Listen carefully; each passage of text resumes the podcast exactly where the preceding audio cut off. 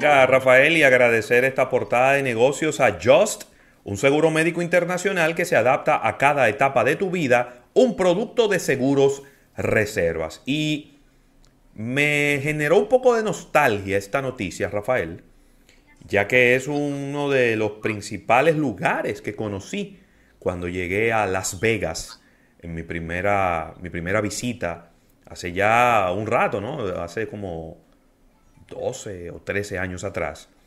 Y es el famoso, mundialmente conocido Hotel Venetian. Uno de los lobbies más espectaculares que usted va a encontrar en un hotel en cualquier parte del mundo. Pero claro. Y ni hablar de lo que es su la parte interior que simula los canales de Venecia. Son fotos obligadas en esos viajes a Las Vegas. Óyeme. Y es que el dueño, la empresa dueña del Hotel Venetian, que es eh, Las Vegas Sands, es un consorcio dueño de varios hoteles en el mundo entero, está vendiendo este hotel. Está vendiendo el hotel y el casino y todo lo que está incluido. Hoy el precio, Rafael. 6.250 millones de dólares. ¿Cuánto? 6.250 millones de dólares. Oye, ¿qué, ¿cuál es la idea? La idea de ellos, su CEO y el chairman, el señor Sheldon Adelson, él estaba ya en negociaciones para vender esta propiedad. Lamentablemente, en el proceso, él falleció ya hace dos meses de, esa trágica noticia. Qué pena. ¿Y qué pasa? Que ahora se retomaron de nuevo las conversaciones y este dinero ellos lo van a invertir en los hoteles que ellos están eh, haciendo y la expansión que quieren hacer en dos destinos que han crecido enormemente en los últimos años. Uno es Singapur, y el otro es Macao. Dos destinos de, turismo de, de apuestas, turismo de casino, y donde ellos están viendo unas mayores probabilidades de rentabilidad que en Las Vegas, Nevada. Así que ahí, ahí eh, no, no ha trascendido Inclusive, Rafael, dentro de lo que se está vendiendo está el Sands Expo Convention Center, que es el lugar en donde siempre se celebra eh, una de las partes más importantes del Consumer Electronic Show, que es, eh, ay Dios mío, ahora se me ha olvidado el nombre, ¿cómo que se llama?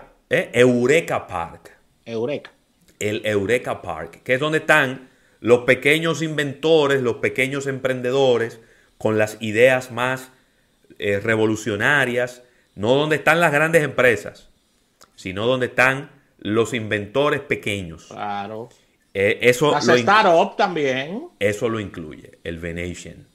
Así que también hay un proyecto que se llama el London Near Hotel en Asia, eh, y bueno, el, ¿tú sabes quién es el, el vocero y la, cara de, este hotel? David Beckham. Oh, Así que ellos están, ellos se quieren tirar de cabeza, Rafael, en Asia y necesitan dinero y por eso están vendiendo este eh, Venetian Hotel y Casino eh, por 6.250 millones de dólares. ¿Qué tú, crees que consiguen una... Ellos lo consiguen. Eh, entre varios, inversionistas asiáticos lo compran. Varios, hasta uno solo llega ahí con un maletín. Con un maletín, es cierto. Sí, señor. Mira, Ravelo, y qué lío ¿Qué lío de reputación se le ha armado ¿A quién? A esta, a esta aerolínea mexicana llamada Volaris? Volaris es una línea mexicana que, ha, que se ha mantenido a pesar de, toda esta crisis de pandemia volando en suelo mexicano.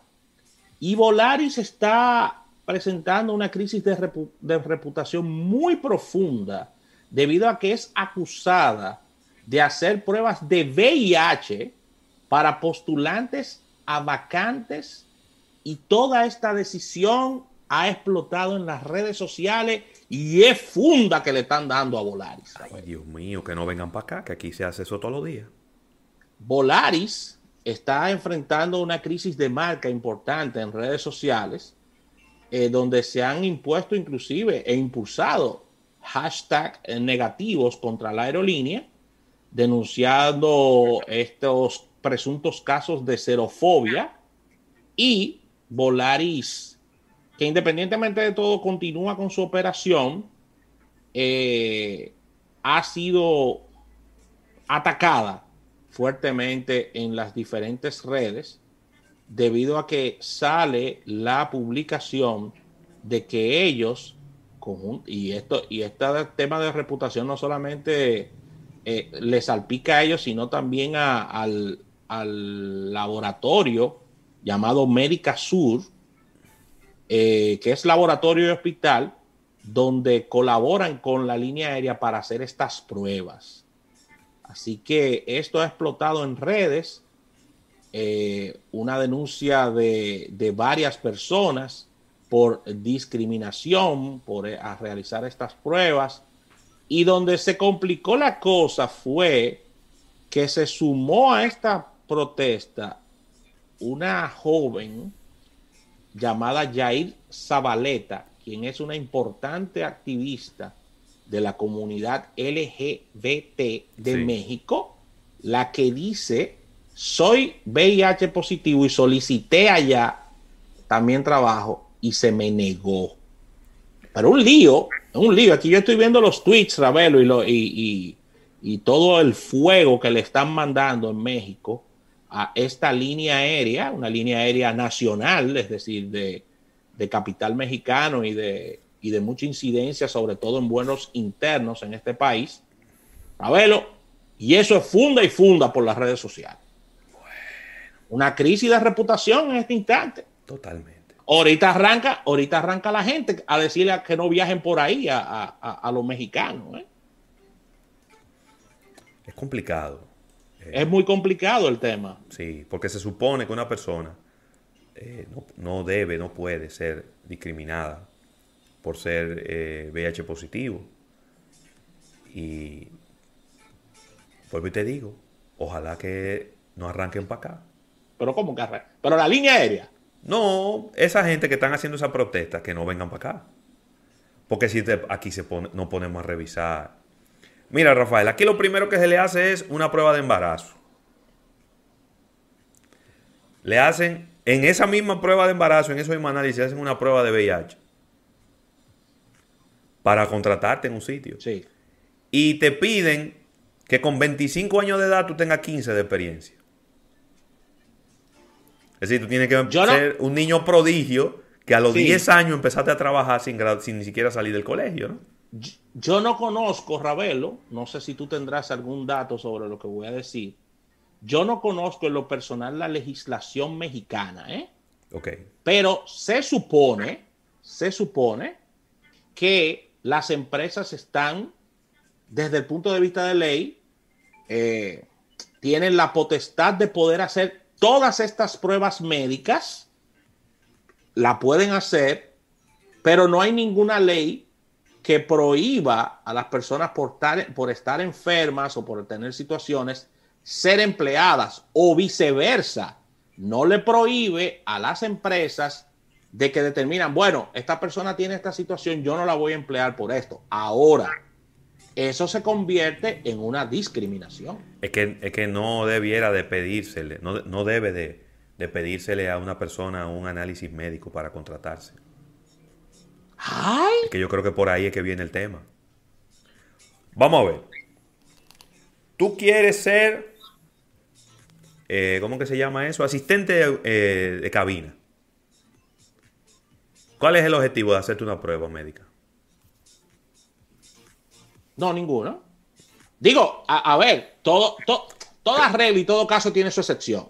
Porque yo, Ravelo tiene una empresa y necesita una persona en un trabajo de fuerza, que haga fuerza ah, física. Pero, espérate, por eso que yo te estoy hablando del caso en particular de la aerolínea. Sí, sí, sí. No, Porque si tú lo que, si, si, por ejemplo tú lo que vas a bregar con comida en un restaurante.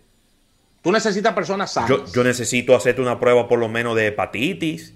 Claro. O De, enfermedades que se pueden contagiar. Y yo me imagino que inclusive hasta el Ministerio de Salud tiene algunos requerimientos que te pide ese tipo de pruebas. Pero vuelvo y te repito, específicamente para trabajar en una cabina, tú lo que necesitas es poder seguir las instrucciones, estar en buena forma física, porque si se arma un juidero hay que abrir una puerta de un avión, hay que tirar. Una obligatoria prueba de COVID también. exacto. Yo me imagino que debes saber nadar para hacer... Claro. De repente Alfredo Hernández, vamos a llamarle a preguntarle cuáles son las pruebas que se le piden. Pero ¿Para qué tú quieres saber si esa persona tiene hipertensión arterial o es ah, diabética? Es decir, no sé.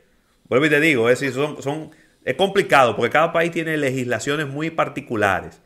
Pero aquí se le hacen pruebas médicas. Eh, bueno, aquí se siguen utilizando los currículum con fotos. Todavía en el 2021. en muchísimas partes, pero ven acá, en muchísimas partes del mundo ya los currículums no pueden llevar fotos y aquí siguen llevando fotos. No, tú mandas un currículum a una empresa. De Pero aquí todavía siguen pidiendo personas con buena presencia. ¿Y cuál es? Pero es verdad. Pero vamos a coger el periódico. Buena presencia. Pero vamos a coger el periódico de hoy. Aquí todavía se siguen pidiendo personas con buena presencia. Ay, Dios. Es así, Rafael. Tú agarras para lo clasificado y te va a encontrar con muchísimos casos. Y entiendo que eso es discriminatorio, porque ¿qué es buena presencia? Eso es muy circunstancial, eso es, eso es, eh, depende de la persona que lo evalúe. A lo mejor yo con este botoncito aquí, a lo mejor no tengo buena presencia. Es posible que no tenga buena presencia, pero lo que sí es seguro, Ravelo, es que se te puede armar una crisis de reputación. Ya lo sabe, ya lo sabe como tiene Volaris, que ya bastante problemas tiene, porque pertenece a un renglón tan golpeado como las líneas aéreas, Ravelo. Y entonces este lío que se le ha armado, eh, además de... Totalmente. Bueno, vamos a ver cómo logran salir de ese tremendo atolladero. Gracias, eh, Rafael. Vamos a agradecer a Just, eh, un seguro médico internacional que se adapta a cada etapa de tu vida, un producto de seguros reservas. Vamos a un break comercial. Cuando regresemos venimos con entrevista. Eh, tendremos con nosotros, es más, les voy a decir para que sea una sorpresa.